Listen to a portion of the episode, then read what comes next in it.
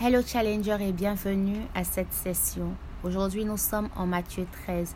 Mais hier nous avons entendu les paroles de Jésus qui nous interpellaient à changer de comportement parce que ça ne sert à rien d'entendre de lui et de rester pareil. Il nous a comparé au peuple de Ninive où Jonas a été envoyé et il a même dit que les Ninivites allaient se tenir pour nous accuser, nous le peuple d'aujourd'hui, parce que eux, après avoir entendu l'enseignement de Jonas, ont changé de vie. Mais nous, nous avons plus, plus que Jonas, quelqu'un qui est au-dessus de Jonas, et nous restons pareils. Et aujourd'hui, je veux nous challenger, nous interpeller à changer de comportement, avoir une vie qui glorifie Dieu, qui reflète Jésus-Christ. Aujourd'hui, nous sommes en Matthieu 13. Nous allons voir la parabole du semeur. Mais tout d'abord, prions. Père, nous te disons merci. Merci pour ce dépôt de ta parole chaque jour dans nos vies. Je prie que cette semence puisse porter beaucoup de fruits. Je prie qu'elle puisse germer, porter beaucoup de fruits, que nos vies soient une bonne terre pour ta parole. Permets-nous de la mettre en pratique au nom de Jésus. Amen. Ce jour-là, Jésus sortit de la maison et alla s'asseoir au bord du lac pour enseigner. Une foule nombreuse s'assembla autour de lui, si bien qu'il monta dans une barque et s'y assit. Les gens se tenaient au bord de l'eau. Il leur parlait de beaucoup de choses en utilisant des paraboles. Et il leur disait, Un jour, un homme s'en alla dans son champ pour semer. Tandis qu'il lançait la semence, une partie des grains tomba le long du chemin. Les oiseaux vinrent et les mangèrent. Une autre partie tomba sous un sol pierreux, où il y avait peu de terre. Les grains poussaient aussitôt parce que la couche de terre n'était pas profonde.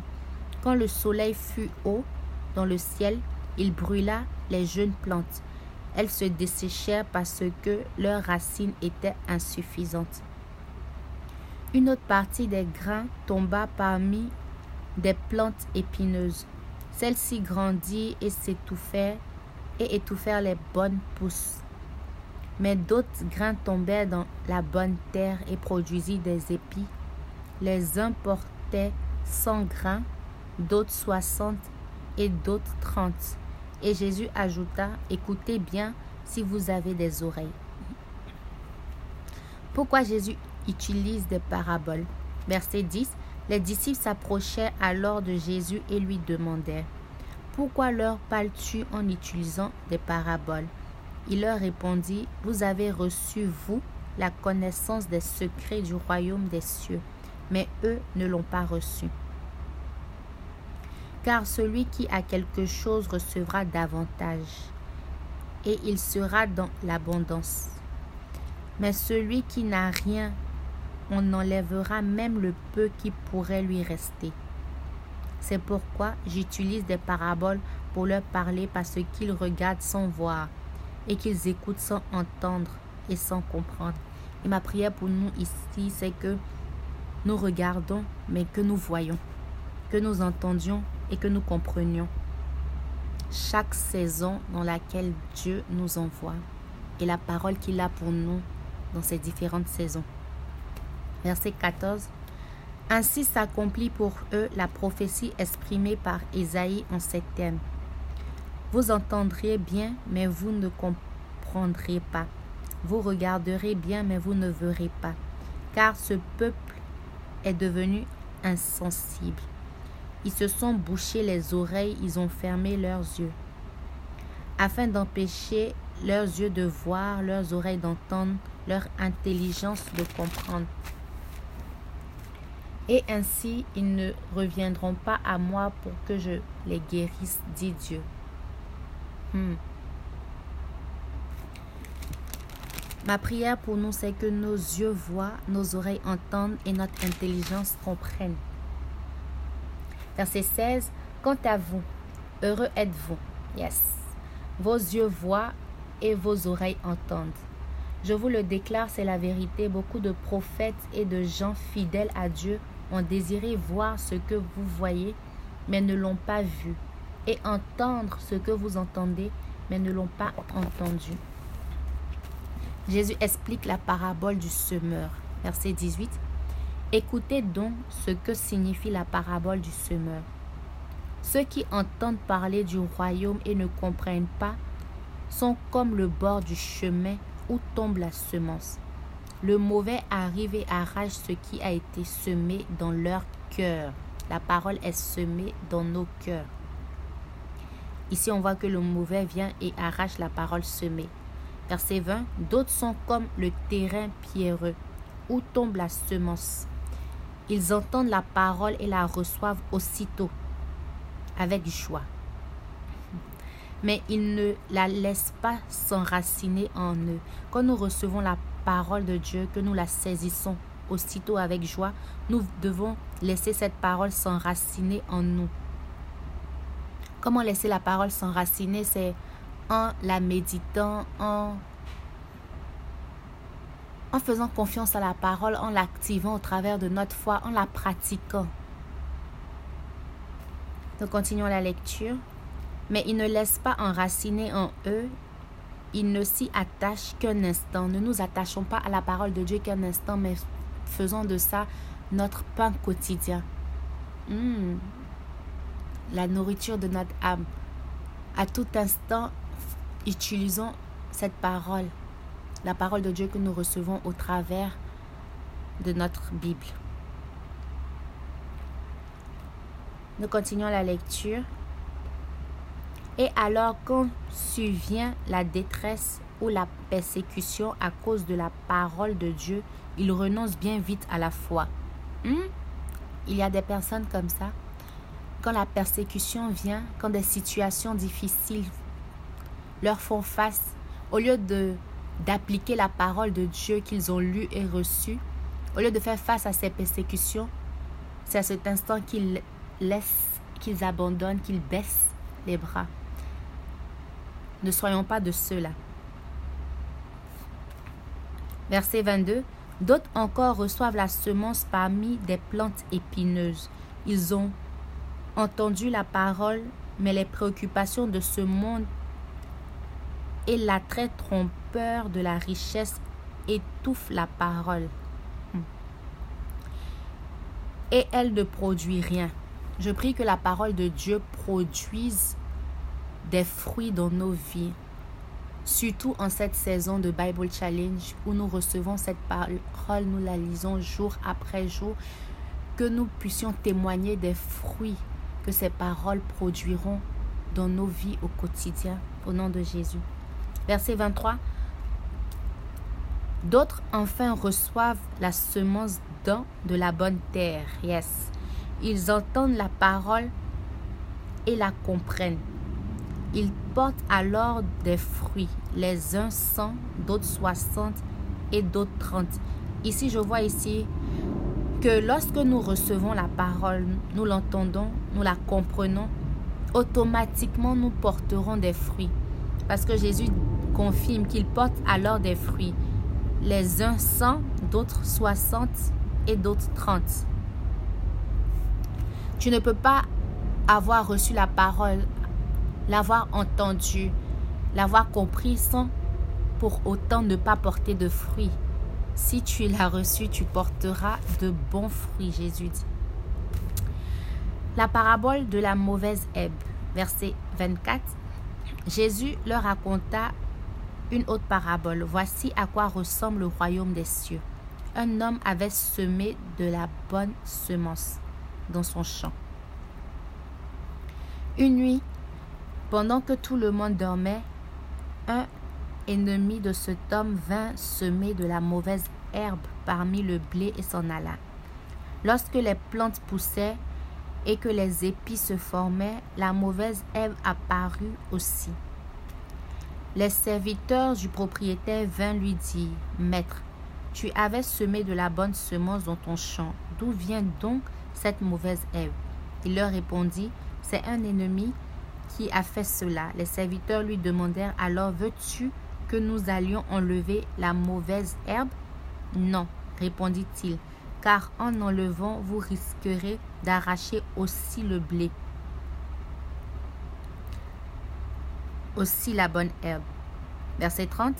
Laissez-les pousser ensemble jusqu'à la moisson, et à ce moment-là, je dirai au moissonneur, enlevez d'abord la mauvaise herbe et liez-la en bouts pour la brûler. Puis vous rentrerez le blé dans mon grenier. Ici, je suis en train de réfléchir à la fois et je vois que dans la parabole même citée, Jésus dit, laissez-la pousser ensemble, laissez-les pousser ensemble jusqu'à la moisson et en ce moment, je dirai au moissonneur et non, je vous dirai à vous les serviteurs. Donc, ce n'est pas aux serviteurs d'amasser ce n'est pas d'abord au serviteur d'enlever la mauvaise herbe, de la lier en bottes pour la brûler. C'est le rôle des moissonneurs. Les moissonneurs sont différents des serviteurs, mais nous allons voir ça tout à l'heure. Verset 31, la, la parabole de la graine de moutarde. Verset 31, Jésus leur raconta une autre parabole. Le royaume des cieux ressemble à une graine de moutarde qu'un homme a pris et semé dans son champ. C'est la plus petite de toutes les graines.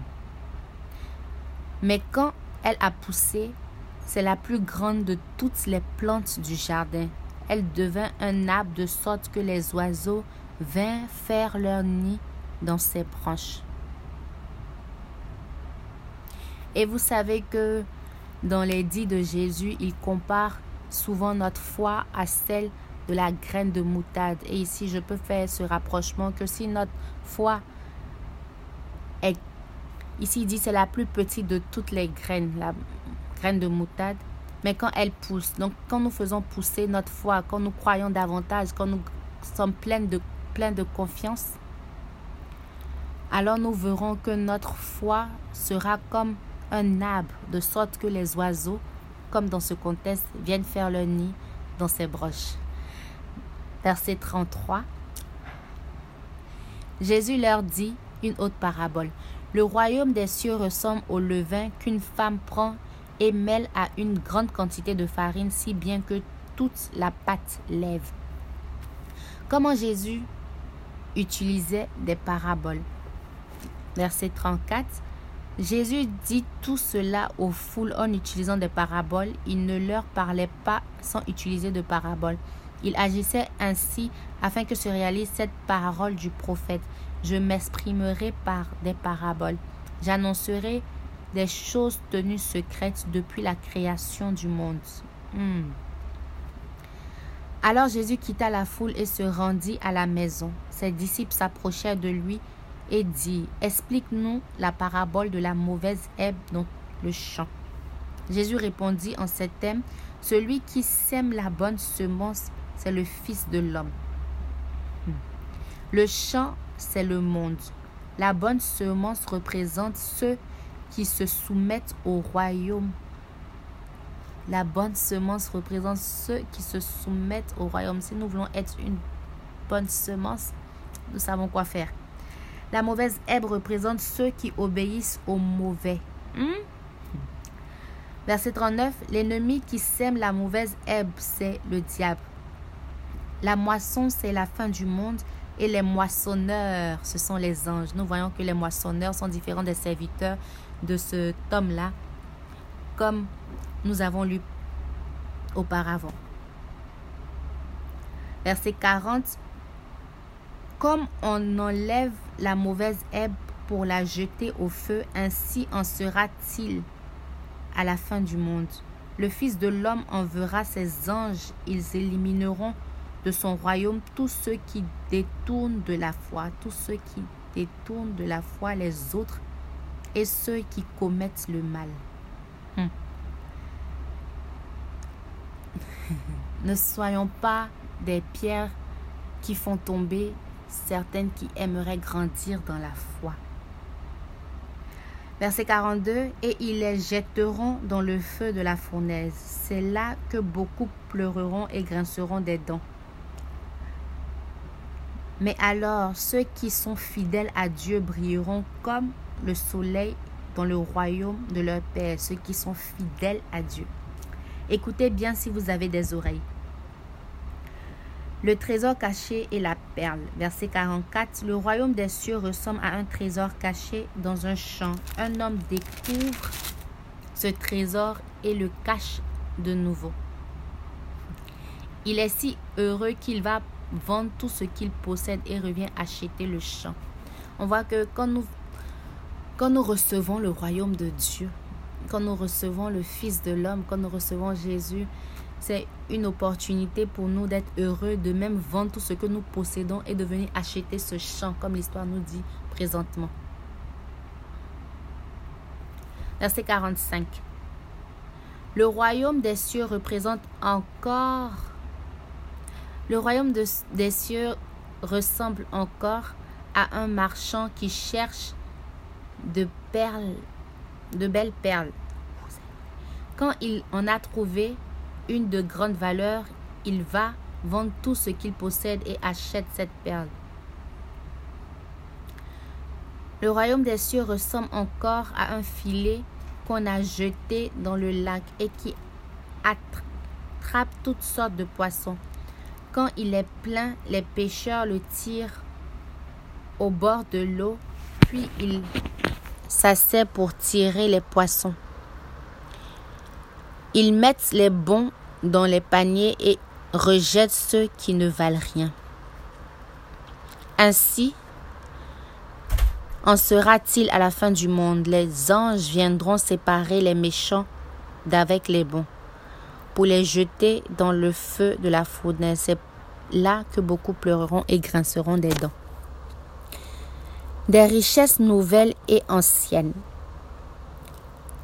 Avez-vous compris tout cela? leur demanda Jésus. Oui, répondit-il, et leur dit alors, Ainsi donc, tout maître de la loi qui devient disciple du royaume des cieux est semblable à un propriétaire qui tire de son trésor des choses nouvelles et des choses anciennes. Hmm? Les gens de Nazareth ne croient pas en Jésus. Verset 53. Quand Jésus eut fini de raconter ses paraboles, il partit de là. Il se rendit dans la ville où il avait grandi. Il se mit à enseigner dans la synagogue de l'endroit. Et toutes les personnes présentes furent très étonnées. Elles disaient, D'où a-t-il cette sagesse? Comment peut-il accomplir ces miracles? N'est-ce pas lui le fils du charpentier? Marie n'est-elle pas sa mère? Jacques, Joseph, Simon et Jude ne sont-ils pas ses frères? Et ses sœurs ne vivent-elles pas toutes parmi nous? D'où a-t-il donc tout ce pouvoir? Et cela les empêchait de croire en lui. Alors Jésus leur dit, un prophète est estimé partout excepté dans sa ville natale et dans sa famille. Jésus n'accomplit là que peu de miracles à cause de leur manque de foi. J'aimerais ouvrir une parenthèse et dire que je remarque que les frères de Jésus sont Jacques, Joseph, Simon et Jude. Joseph a donné son nom à son fils. Que Dieu bénisse la lecture de sa parole et qu'il nous permette de refléter Jésus davantage, car c'est notre modèle par excellence.